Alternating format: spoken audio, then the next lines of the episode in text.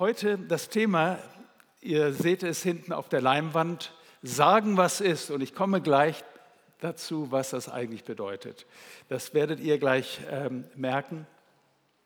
Es ist ein bekannter Spruch oder eine Aussage, ein Motto gewesen oder immer noch das Motto einer sehr bekannten ähm, ähm, Zeitschrift oder eines Verlages in Deutschland, und zwar dem Spiegel. Aber da kommen wir gleich noch näher drauf. Ich dachte, dass dieser Titel sehr gut das beschreibt, worum es heute in dieser Botschaft gehen soll. In dieser Botschaft geht es um unseren Auftrag. Wir wissen, es geht um die Kraft des Evangeliums. Und was wäre die Kraft des Evangeliums, wenn nicht jemand diese Kraft eben weitergeben würde?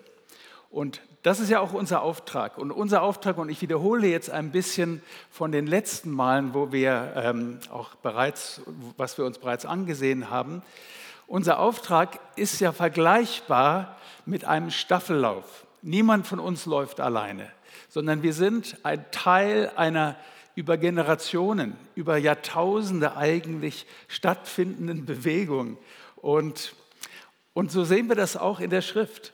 Gott sandte Abraham, das haben wir vor zwei Wochen gehört, Martin hat kurz darüber das noch einmal erwähnt. Er sagte zu Abraham, geh los, sei ein Segen. Das ist der Auftrag, der immer noch unser Auftrag ist, der geblieben ist. Und er vollzog sozusagen die erste Runde des Staffellaufs und hat dann die Staffette, den Stab übergeben an viele andere, in der Zwischenzeit, und wir, wir, wissen, in der Bibel lesen wir über viele Persönlichkeiten, über Propheten und über äh, besondere Persönlichkeiten, die in den, über die Jahrtausende, über Jahrhunderte diese Staffette des Auftrages weiter reichten an die nächste Generation. Und dann kam Jesus Christus, Jesus der Sohn Gottes. Auch er bekam die Staffette in seiner Zeit erreicht um den Auftrag nicht nur weiterzuführen, sondern um den Auftrag quasi in die letzte oder in die vorletzte Runde zu führen, müsste man eigentlich sagen. Und Jesus wird ja auch unser Vorläufer genannt. Er ist derjenige, der uns vorangeht. Das heißt, Jesus, als er kam, vollzog er die nächste Runde in diesem Staffellauf. Er lief in der Kraft des Heiligen Geistes los.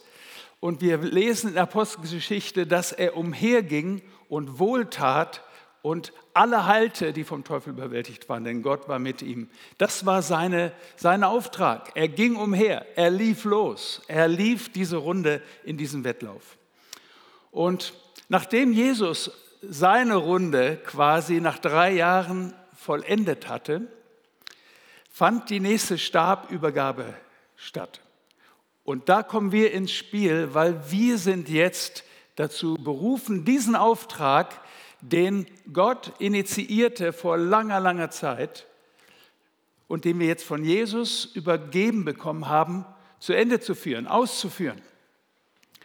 Und deswegen, und das ist so bezeichnend und so wichtig, dass wir das uns immer wieder vor Augen führen, als Jesus mit seinen Jüngern nach seiner Auferstehung zusammen war, sagte er, wie der Vater mich gesandt hat, sende ich euch. Das heißt, all das, was Jesus getan hat, das sollen auch wir tun, in gleicher Weise. Die Sendung, die Jesus hatte, ist auch unsere Sendung. Der Wettlauf, der Jesus, der Jesus lief, den sollen auch wir laufen. Übrigens, das ist der gleiche Wettlauf, wie schon erwähnt. Vor zwei Wochen sprachen wir eben über Abraham der hat auch in seiner Zeit diesen Wettlauf gelaufen. Und deswegen ist es so wichtig, dass wir verstehen, hier geht es darum, ein Segen zu sein. Und hier geht es darum, so wie Jesus es tat, umherzugehen und wohl zu tun und Menschen zu heilen, sprich ein Segen zu sein für die Generation, in der wir leben. Das ist unsere Mission. Er übergab uns den Stab den Stab des Evangeliums und wir wissen, das hatten wir ja auch vor zwei Wochen gesehen, wir wissen, das ist nicht nur irgendein Stab, sondern es ist eine Dynamitstange, weil wir hatten vor vielen Wochen darüber gesprochen und das uns angesehen, dass das Evangelium die Kraft Gottes ist zur Errettung. Und dieses Wort Kraft bedeutet Dynamis und deswegen gibt es wohl kein anderes Bild dafür als besseres Bild, als es mit einer Dynamitstange so zu beschreiben. Er übergab uns dem Stab des Evangeliums, diese Dynamitstange. Und das Gute ist jetzt, dass er uns nicht nur einen Auftrag gegeben hat, er hat uns nicht nur gesagt, geht jetzt los und, und ich feuere euch an mit all den anderen, die euch vorhergegangen sind, mit der sogenannten Wolke der Zeugen. Wusstet ihr, dass wir umgeben sind mit vielen Menschen, mit den Heiligen, die über Jahrtausende für Gottes Absichten gelebt haben und sie feuern uns an in dieser Zeit. Und das ist das, was das Neue Testament uns mitteilt. Sie feuern uns an. Sie, sie sind es heißt, Paulus sagt, wir sind in der Arena, in der Rennbahn und äh, wir sind umgeben von dieser Wolke von Zeugen, die, uns, die mit uns stehen, weil es ihr Auftrag ist und ihr Auftrag ist auch unser Auftrag. Wir sind in einem Rennen, deswegen der Staffellauf ist so ein gutes Bild dafür. Jesus gab uns nicht nur einen Auftrag, nein, er befähigte uns auch, diesen Lauf zu tun. Das ist das Gute. Und das lesen wir auch in dieser Stelle in Johannes, wo es heißt, wo, wo die ich gerade zitierte, Johannes 21 äh, meine ich, wo es heißt, wie der Vater mich gesandt hat, sende ich euch. Er gab ihnen den Auftrag. Und dann heißt es im nächsten Vers, dass Jesus sie anhauchte und sagte, empfangt Heiligen Geist. Jeder Auftrag, den Gott uns gibt, wird begleitet mit einer Befähigung durch den Geist. Keiner von uns kann sagen, okay, ich soll etwas tun, was mir unmöglich ist. Ich will euch sagen, es ist tatsächlich unmöglich, das, was Gott von uns erwartet, im Natürlichen zu tun, in menschlicher Kraft allein zu tun. Es wird nur möglich sein, wenn wir befähigt durch den Heiligen Geist loslaufen in diesen, in diesen Wettlauf. Heute wollen wir uns etwas genauer ansehen, was, ähm, wie wir diesen Auftrag, den Jesus uns als seiner Gemeinde gegeben hat, umsetzen können. Und ich möchte eine Stelle lesen ähm, aus der Apostelgeschichte 1, Vers 8, ein wirklich zentraler Vers, wenn es darum geht, diesen Auftrag zu erfüllen. Da sagte Jesus kurz bevor er in den Himmel ging, und Himmelfahrt wissen wir, ist, haben wir gefeiert vor einiger Zeit, vor einigen Wochen, an dieser Gelegenheit sagte er zu ihnen, aber ihr werdet Kraft empfangen, wenn der Heilige Geist auf euch gekommen ist und ihr werdet meine Zeugen sein, sowohl in Jerusalem als auch in Judäa und Samaria und bis an die Enden der Erde. Und heute soll uns das einfach mal ein bisschen beschäftigen. Was bedeutet es eigentlich, wenn Jesus sagte, ihr seid meine Zeugen? Ich möchte hier einige Anmerkungen zu diesem Vers geben, weil in diesem Vers steckt viel mehr, als wir denken. Die meisten Christen sehen diesen Vers als einen schieren, bloßen Auftrag, als eine, als eine bedrohliche Angelegenheit. Oh, Zeuge sein. Aber man kann diesen Vers, man muss reinlesen in diesen Vers, um zu verstehen, was Jesus wirklich sagen möchte. Hier heißt es, und ich möchte hier einige, wie gesagt, eine Anmerkung geben. Die erste Anmerkung, die ich hier geben möchte, ist, ähm, Zeuge zu sein, wenn wir über Zeugen reden, das ist eine Verheißung. Zeuge zu sein ist eine Verheißung. Und wisst ihr, warum ich das so klar hier sehen kann? Jesus sagte, hört, seht euch das einfach mal an, diesen Vers, ihr werdet meine Zeugen sein. Dieses Wort ist sehr wichtig, weil auch in der Originalsprache wird das so ausdrücklich rübergebracht.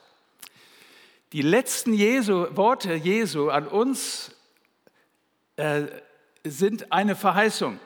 Hier grammatikalisch, und ich möchte euch nicht am Sonntagmorgen euch irgendwie belasten mit irgendwelchen ähm, äh, äh, mit irgendwelchen äh, sprachwissenschaftlichen Erkenntnissen und so weiter. Aber grammatikalisch geht es hier um den Modus des Indikativ. Ja? Und das ist nicht, ja, die, einige Schüler nicken hier genau richtig, die wissen, was das ist. Wenigstens eine Person habe ich gesehen, die weiß, was das ist. Wir benutzen alle den Indikativ, aber wir wissen nicht, was es ist. Macht auch gar nichts. Ich kann es ja auch nicht alles genauestens erklären. Judith weiß das, meine Frau, die, die, die kennt sich mit solchen Sachen viel besser aus als ich. Jesus, das ist wichtig, er sagte ihr werdet. Der Indikativ sagt, es ist Realität. Es passiert wirklich. Es, Es ist nicht, Jesus sagte nicht, einfach um das klarzumachen hier, er sagte nicht, ihr müsst. Das wäre ja der Imperativ. Ja, das ist ja auch eine grammatikalische Form oder ein Modus. Ihr müsst Zeugen sein. Das ist das, was viele von uns hören. Ihr müsst. Er sagte auch nicht, ihr könntet. Das wäre der, das wäre der Konjunktiv. Ja, das ist, die, das ist auch eine weitere Form. Ihr könntet vielleicht, wenn ihr euch danach fühlt oder wenn euch danach ist, meine Zeugen sein. Nein, sagte Jesus auch nicht. Er sagte schlicht und einfach, ihr werdet. Warum sagte Jesus das? Zeuge zu sein ist eine unweigerliche Folge des Erlebens und Empfangs des Heiligen Geistes. Wisst ihr, die, die, die Jünger haben das so gelebt, die ersten Christen, die lebten in dieser Realität. Sie sagten, als sie sich verantworten mussten für, für diese Freiheiten, die sie sich nahmen, das Evangelium zu verkündigen, wir lesen es in der Apostelgeschichte, da wurden sie vor den Sanhedrin, vor den Hohen Rat gestellt und sie mussten sich rechtfertigen. Und dann sagte Petrus zu ihnen, es ist uns unmöglich zu schweigen von den Dingen, die wir erlebt haben. Unmöglich. Es geht nicht. Es geht gar nicht. Warum? Weil Zeuge, das Erleben des Heiligen Geistes führt unweigerlich dazu, dass wir Zeugen sind. So hat Gott das gedacht. Deswegen ist es so wichtig, dass wir uns immer wieder erfüllen lassen mit dem Heiligen Geist. Immer wieder neu erfüllt lassen. Paulus sagt zu den Ephesern, werdet voll Geistes. Das ist nicht nur eine einmalige Sache. Werdet voll Geistes sich immer wieder neu erfüllen lassen.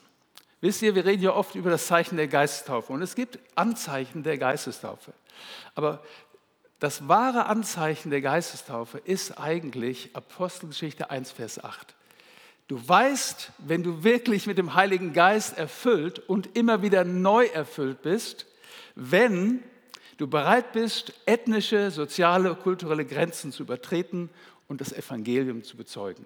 Du weißt, Du bist wirklich erfüllt mit dem Heiligen Geist, auch wenn du in Sprachen betest, auch wenn du weissagst, auch wenn du dieses und jenes tust, aber vor allem, wenn du trotz aller sozialen, kulturellen und ethnischen Barrieren bereit bist, Jesus zu bezeugen. Wenn es dir so geht wie den ersten Christen, die sagten, ich kann nicht anders, ich muss, es ist unmöglich zu schweigen. Nicht, weil ich gezwungen werde, nicht, weil, ich das, weil Gott dann zornig auf mich ist, wenn ich das nicht tue, sondern schlicht und ergreifend allein, weil ich gedrängt werde. Der Geist Christi drängt mich. Eine zweite Anmerkung, die ich hier machen möchte. Zeuge sein ist eine Angelegenheit des Seins. Das hatten wir auch schon vor zwei Wochen uns angesehen im, im Kontext, im Rahmen dieser Geschichte mit Abraham. Das war etwas Ähnliches. Aber hier wird das in diesem Vers in Apostelgeschichte 1, Vers 8 nochmal ganz ausdrücklich gesagt. Es heißt hier, ihr werdet meine Zeugen sein. Das ist ganz wichtig hier, dieses Wort. Er sagt nicht, ihr werdet Zeugnis geben oder ihr werdet etwas Zeugnishaftes tun in eurem Leben, sondern er sagt einfach, ihr werdet Zeuge, Zeugen sein. Und das ist ganz wichtig, dass wir das hier in diesem Zusammenhang verstehen, weil Zeuge, dieses Wort Zeuge, ist dieses Wort Martys. Ihr müsst das jetzt nicht dann deuten oder so, das ist, das ist, keine, das ist einfach nur, einfach um das ähm, so darzustellen. Martys, der Zeuge oder Martyrion, das, das Zeugnis oder das genau das Zeugnis. Und wie man das übersetzen kann, dieses Wort, ist auch, oder was es eigentlich bedeutet, ist das Beweismittel.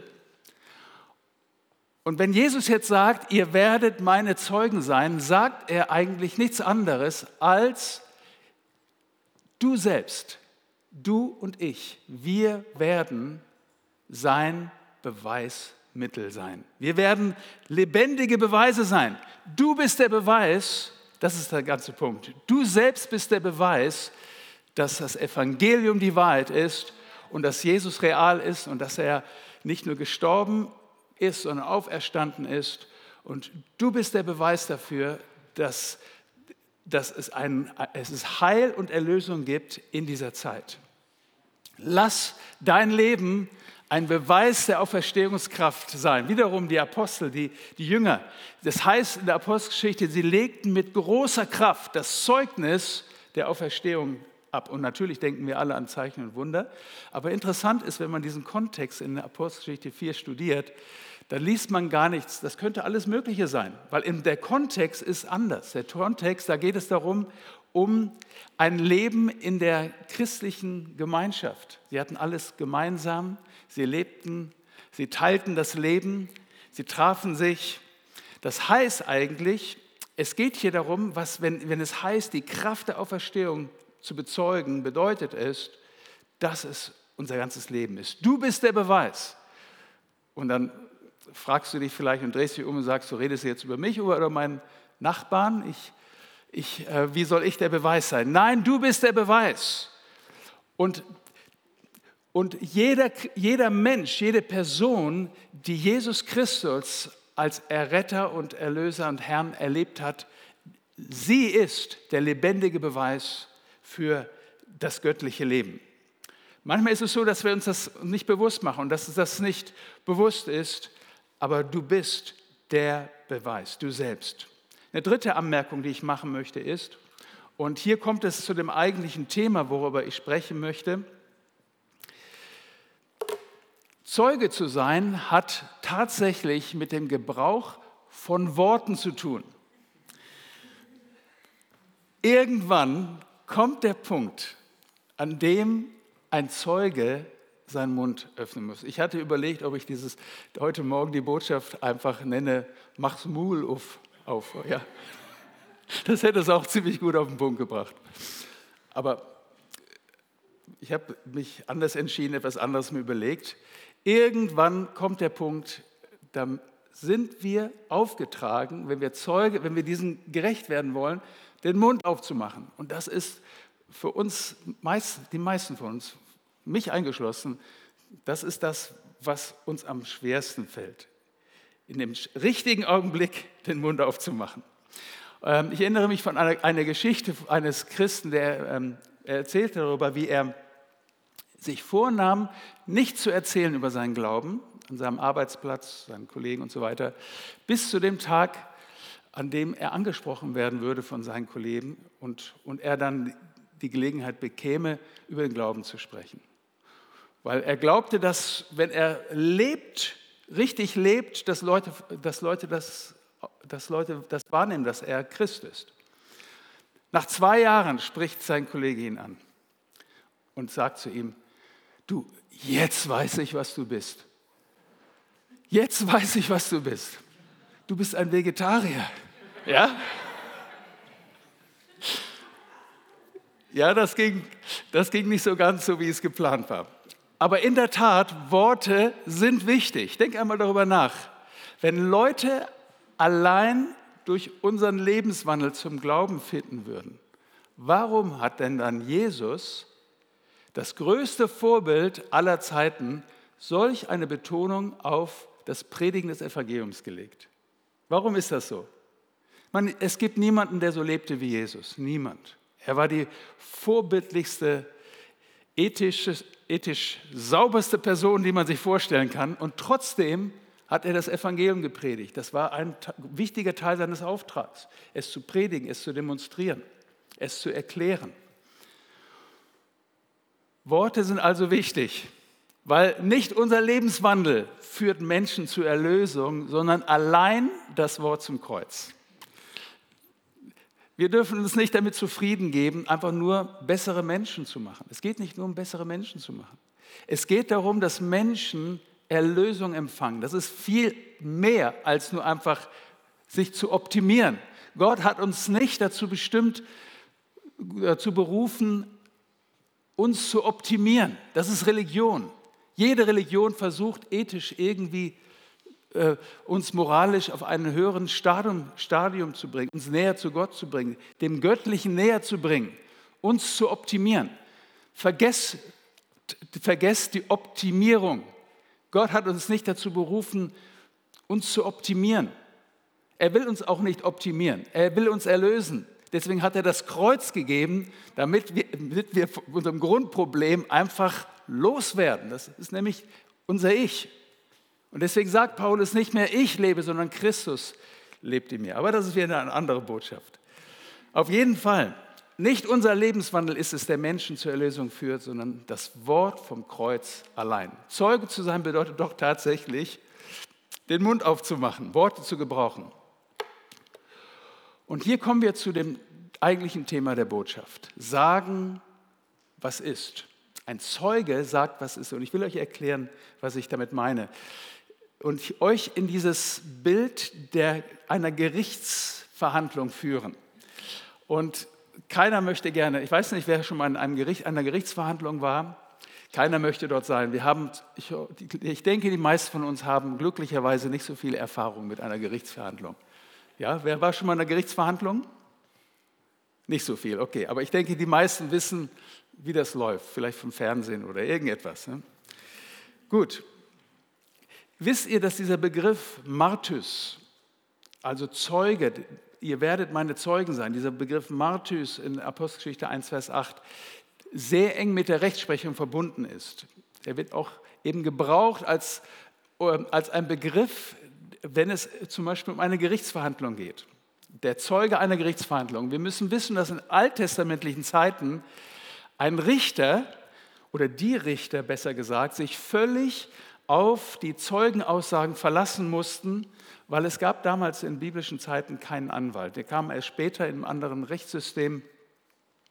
Und deswegen war absolute Wahrhaftigkeit gefordert. Und deswegen war es auch nötig, bei besonders schweren Fällen zwei oder drei Zeugen zu haben. So, das bedeutet, Zeuge zu sein, bedeutet, für die Wahrheit zu stehen, die Wahrheit zu sagen. Ganz wichtig hier.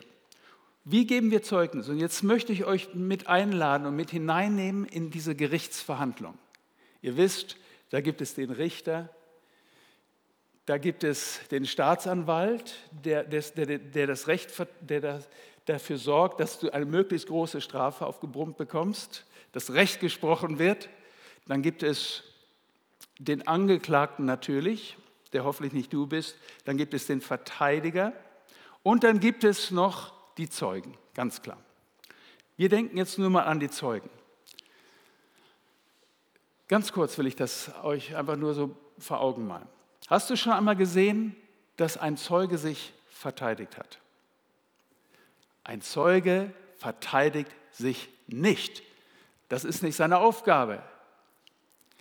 Denn er sitzt nicht auf der Anklagebank, ist ja ganz klar. Ein Zeuge wird sich nicht verteidigen müssen. In einem Rechtsstreit dreht sich alles um den Angeklagten und nicht um den Zeugen. Und das ist eine gute Nachricht, wenn wir überlegen, dass wir die Zeugen von Jesus sein sollen, weil wir müssen ja gar nicht, wir, wir müssen uns ja gar nicht verteidigen. Wir müssen nicht verteidigen unseren Glauben. Es gibt Zeiten, wo wir unseren Glauben verteidigen müssen, ich weiß das. Aber wenn es darum geht, Zeuge zu sein, wo, wozu wir alle berufen sind, da müssen wir nicht an Verteidigen denken. Ein Zeuge erklärt sich auch nicht.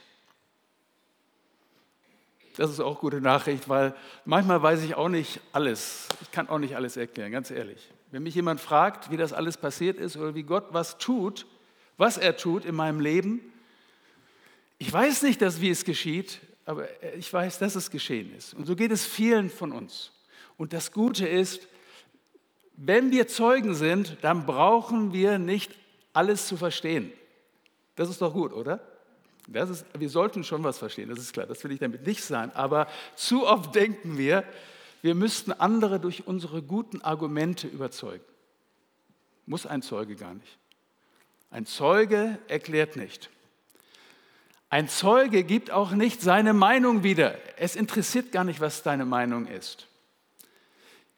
Es geht gar nicht darum, dass du deinen Kommentar zu irgendetwas dazu gibst. Wenn es in eine Diskussion geht, wenn du zum Beispiel mit deinen Freunden zusammen bist, die Jesus nicht kennen, und es geht eine Diskussion hoffentlich los über wichtige Dinge des Lebens, des Glaubens und so weiter und so fort,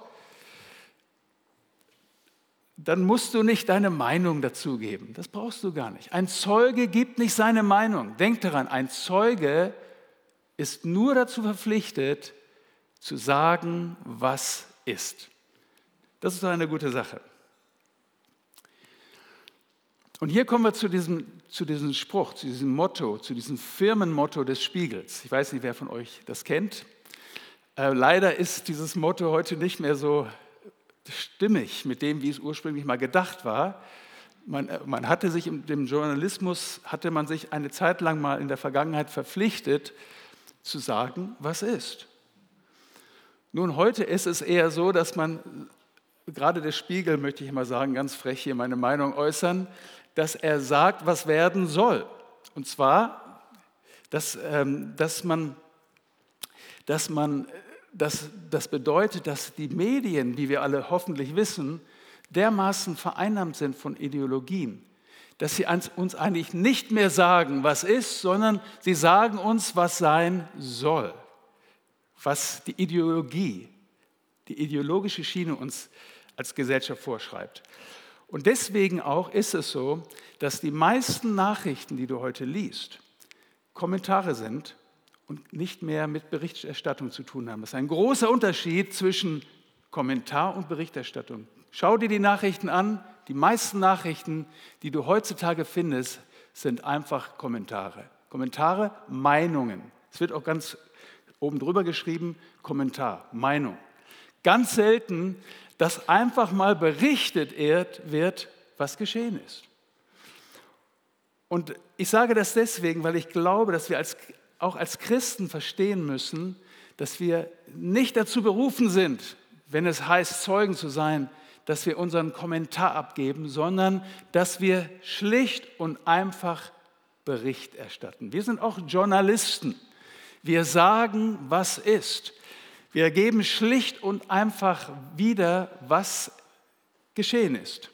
Und ich, das beste Beispiel, was mir einfällt, auch und was, was so über einen ganzen Kapitel im Johannesevangelium von Johannes beschrieben wird, das ist das, die Geschichte von dem Blindgeborenen. Und ich bin mir sicher, ihr habt das sicherlich mal gelesen, Johannes Kapitel 9. Das ganze Kapitel handelt von dieser Geschichte.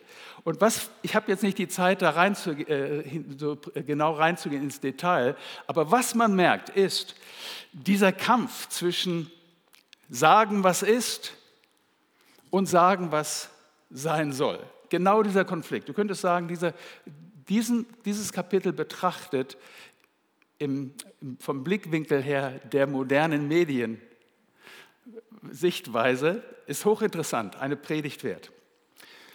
Da geht es hin und her. Wir, wir kennen die Geschichte, ich mache es ganz kurz. Jesus begegnet einen Blindgeborenen, also jemand, der noch nie, seit er das Licht der Welt erblickt hat, in Anführungsstrichen, etwas gesehen hat. Er war blind vom ersten Tag seines Lebens. Er war wahrscheinlich schon blind im Mutterleib. Er war so geboren. Und Jesus kam zu ihm und sagte, und er nahm, es heißt, er spuckte auf den Boden, er machte mit seiner Spucke Dreck, ja, und schmierte das auf die Augen des Blinden. Und dann geschah noch nicht das Wunder, sondern er sagte ihm, gehe zu dem Teig Siloa. Interessant, gehe, ja, Geh los im Glauben.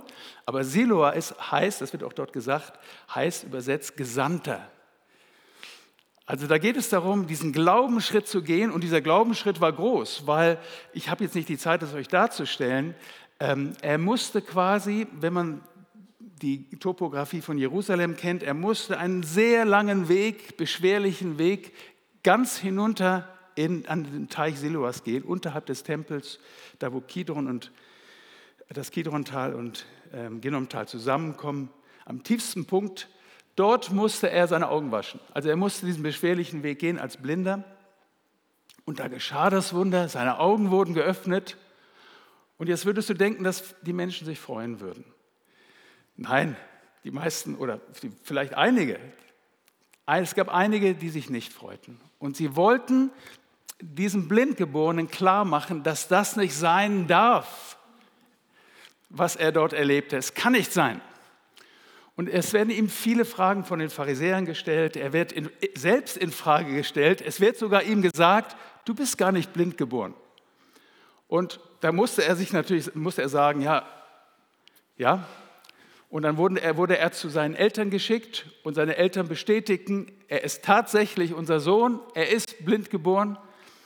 Und dann sagte dieser Mann, der jetzt sehen konnte, etwas ganz, ganz Wesentliches. Und das lesen wir in Vers 25 von Johannes 9.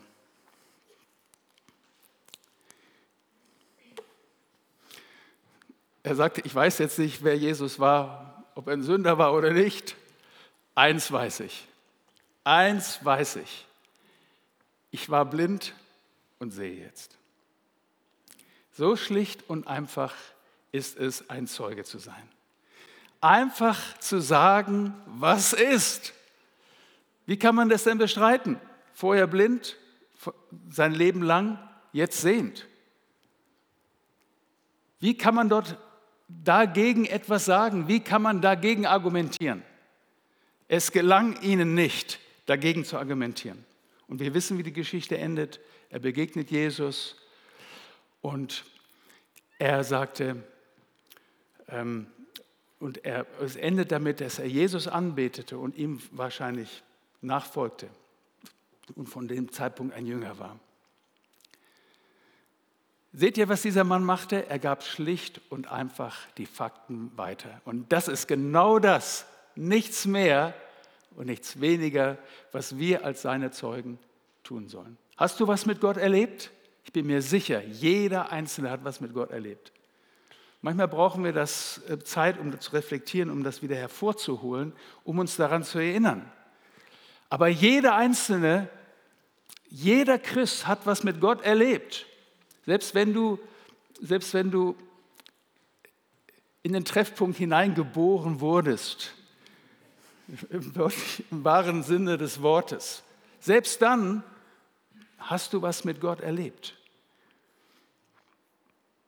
Und alles, was du tun musst, ist nur die Fakten zu sagen. Zu sagen, ich war blind und jetzt sehe ich. Vorher, nachher. Und hier möchte ich am Ende dieser Botschaft nur ganz kurz einige Dinge euch weitergeben, praktische Dinge, die wir umsetzen können, wenn es darum geht, zu sagen, was ist, sprich ein Zeuge zu sein. Nummer eins, lerne es, Zeugnis zu geben. Zeugnis zu geben. Es geht hier um Worte sprechen, nicht Zeugnis sein, sondern Zeugnis zu geben. Lerne es. Und es ist einfacher, als du denkst. Es geht eigentlich immer nach dem gleichen Muster mein Leben vor Jesus, Jesus begegnet, mein Leben nach Jesus. Mein Leben in der Krankheit, Jesus begegnet, mein Leben nach der Krankheit. Mein Leben in der Sucht, Jesus begegnet, mein Leben in der Sucht. Immer das Gleiche. Vor Christus, nach Christus. Dazwischen ist das Kreuz. So einfach ist das.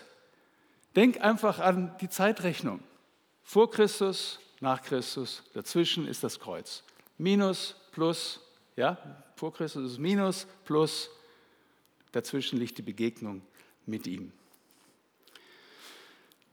Und wenn wir uns Zeit nehmen, uns ein bisschen Gedanken zu machen, vielleicht einfach mal unserem Ehepartner oder unseren, unseren Freunden, einfach mal erzählen oder wenn wir zusammen sind, uns treffen, uns einfach mal austauschen und sagen, hör mal, wie hast du dich eigentlich entschieden? Wie hast du Jesus kennengelernt? Das hat so eine Kraft. Jedes Mal, wenn es in einem Tischgespräch auf dieses Thema kam, wurden alle, Christen zumindest, ermutigt. Und ich selbst wurde ermutigt. Ich will nicht zu viel versprechen. Es kann auch, es kann auch sein, dass andere nicht so ermutigt werden. Gut. Und einfach das für dich durchzugehen. Jeder von uns hat ein Zeugnis. Jeder von uns hat irgendetwas mit Gott erlebt. Und wenn es nur ist, dass du gebetet hast für deinen Parkplatz, das gibt es ja oft auch. Ja, ich kenne jemanden, auch einen Pastor, der hat, der, der hat das ständig. Er hat so diese besondere Gunst. Er betet, er sucht einen Parkplatz in der überfüllten Innenstadt. Er findet einen Parkplatz und das ist das Zeugnis. Nicht schlecht, oder? Das, das Gute ist, dass Gott mehr tun möchte, als uns Parkplätze zu schenken. Aber warum nicht? Parkplätze sind doch gut, oder? Und Segen. Es geht ja darum, ein Segen zu sein und auch den Segen Gottes zu erleben. Wann immer du Gesegen erlebt hast von Gott, mag es auch noch so klein sein, dann hast du ein Zeugnis. Vielleicht, Martin, nächste Woche, ja, es gibt vielleicht eine ganze Reihe Leute, die ich, ich würde mal sagen, das ist eine Gelegenheit. Nächste Woche, bis nächste Woche, es, überleg dir doch einfach mal, wie du das als eine Gelegenheit nutzen kannst, Zeugnis zu geben. Hier in, in, im Gottesdienst. Und ich glaube, da werden ganz starke Sachen rauskommen. Zweitens, und jetzt kommt, ich habe es schon vorweggenommen jetzt eigentlich, suche Gelegenheiten zum Zeugnis geben. Nächste Woche zum Beispiel, genau, richtig. Und und manchmal muss man die auch schaffen. Das heißt, es, man wartet nicht immer wie der, der, der höfliche Christ, der wartete, bis der Arbeitskollegin ansprach. Man muss sich führen lassen vom Geist Gottes, deswegen ist er ja auch mit uns. Aber es gibt drei Lebensbereiche, in denen wir Gelegenheiten suchen bzw. schaffen können. Und das ist, das ist der Lebensbereich, wo wir leben, unsere Nachbarschaft. Das ist der Lebensbereich, wo wir arbeiten, wo wir unserer Beschäftigung nachgehen. Und das ist der Lebensbereich, wo wir unsere Freizeit verbringen, sprich unsere Freunde und so weiter und so fort. Und diese drei Lebensbereiche sind Gott sehr wichtig, weil das gibt immer wieder Gelegenheiten, dort ein Zeuge zu sein. Und ich möchte ganz besonders etwas sagen zu dem dritten Teil, zu, zu diesem dritten Bereich, wo wir unsere Freundschaft verbringen. Weil das ist so, etwas Schlichtes und Einfaches, diese Gelegenheiten zu schaffen. Weil es geht eigentlich nur darum, herauszufinden, was dir Spaß macht, dir Freude macht, andere zu finden, die auch die daran Spaß haben und sich zusammenzutun. Und dann hast du eine Gelegenheit, Zeugnis, Zeugnis zu geben. Finde heraus, was dir Freude macht und tu es, tue dich mit anderen darin zusammen. Wie wäre es darum, wie wäre es damit, und vielleicht gibt es das ja auch schon, einfach mal für alle Mountainbike-Enthusiasten, einfach mal eine so eine Gruppe zu starten, wo man gemeinsam sich trifft zum Mountainbiken. Und das Besondere dabei ist, dass man eben nicht nur eine Treffpunktgruppe hat, sondern dass diese Gruppe eben ganz bewusst auch 50 zu 50 aus Nichtgläubigen aus Menschen, die Jesus noch nicht kennen, besteht.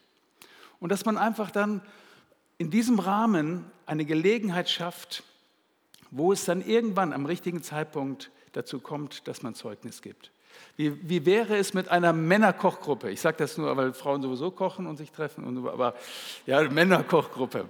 Ich habe ähm, da, wo wir herkommen, da, wo wir wohnen, in, auch in Münsing in der Gemeinde, da hat man eine Zeit lang eine Männerkochgruppe gehabt.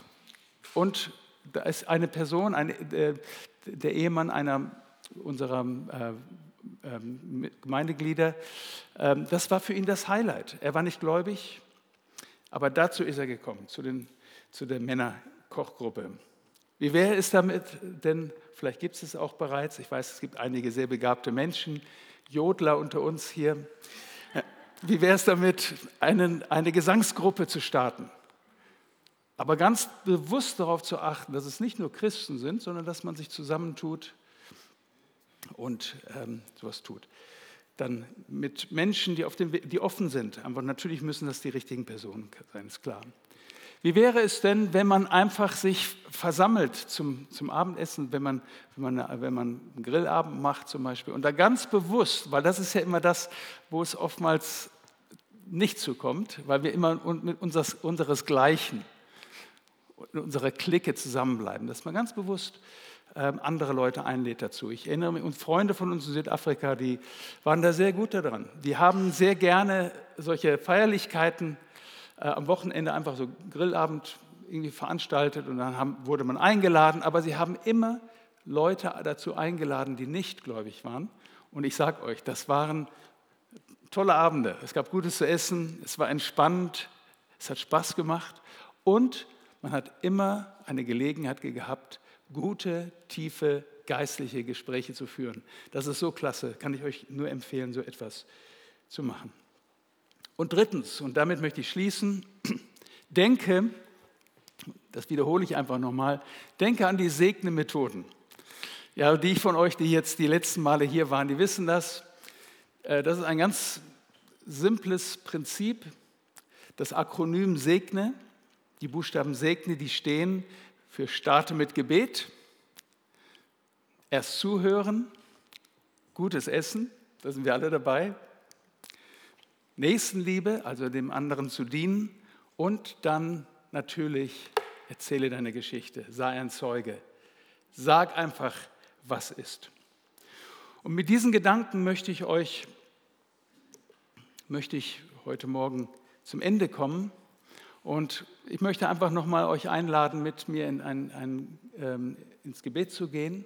Und ich möchte einfach nochmal für uns alle beten, dass der Geist Gottes uns inspiriert, weil es ist nur mit seiner Hilfe, wir sind seine Partner. Es ist nur in der Partnerschaft mit dem Geist Gottes, dass wir diesen gewaltigen, herrlichen Auftrag erfüllen werden. Und ich möchte bitten, dass das Lobpreisteam vielleicht kommt und sich bereit macht und uns auch, so wie ihr das empfindet, unterstützt.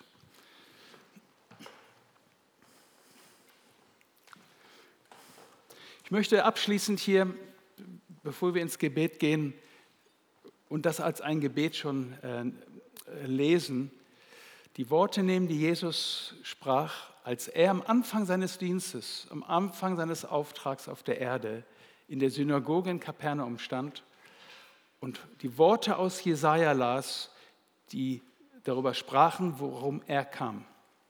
Und er sagte: Der Geist des Herrn ist auf mir, weil er mich gesalbt hat, Armen gute Botschaft zu verkündigen er hat mich gesandt, Gefangenen Freiheit auszurufen und Blinden, dass sie wieder sehen. Zerschlagene in die Freiheit hinzusenden. Auszurufen ein angenehmes Jahr des Herrn. Vater, wir danken dir für diesen herrlichen Auftrag, den du uns gegeben hast, den wir bekommen haben von Jesus selbst. Danke, Herr, für die Kraft des Evangeliums. Danke für die den, den Auftrag, ein Segen zu sein. Und Vater, ich bete, dass, dass du jeden einzelnen von uns durch deinen Geist jetzt inspirierst und auch in diesen kommenden Tagen und auch in diesen kommenden Stunden Ideen gibst, Gedanken gibst, freimütig das Evangelium weiterzugeben, freimütig zu sagen, was ist, nichts anderes. Ich bete, Herr, dass du uns, dass du uns frei machst von allen dubiosen Vorstellungen, von irgendwelchen Gedanken, ähm, Vorstellungen, wie das Evangelium weitergebracht wird, die nicht dir entsprechen. Ich bete, dass du das religiöse Joch zerbrichst über unserem Leben. Ich bete, dass du, den, dass du die Gesetzlichkeit in unserem Leben entfernst. Ich bete, dass du uns eine neue Freude und Leidenschaft gibst für den Auftrag Jesu, sodass wir sagen können wie die ersten Jünger. Wir, es ist uns unmöglich zu schweigen. Es ist uns unmöglich, nicht zu, von dem zu erzählen, was wir erlebt, was wir gesehen haben. Jesus, wir danken dir, dass du wahrhaftig der Herr bist, auferstanden, zur Rechten Gottes sitzt und du wirst wiederkommen.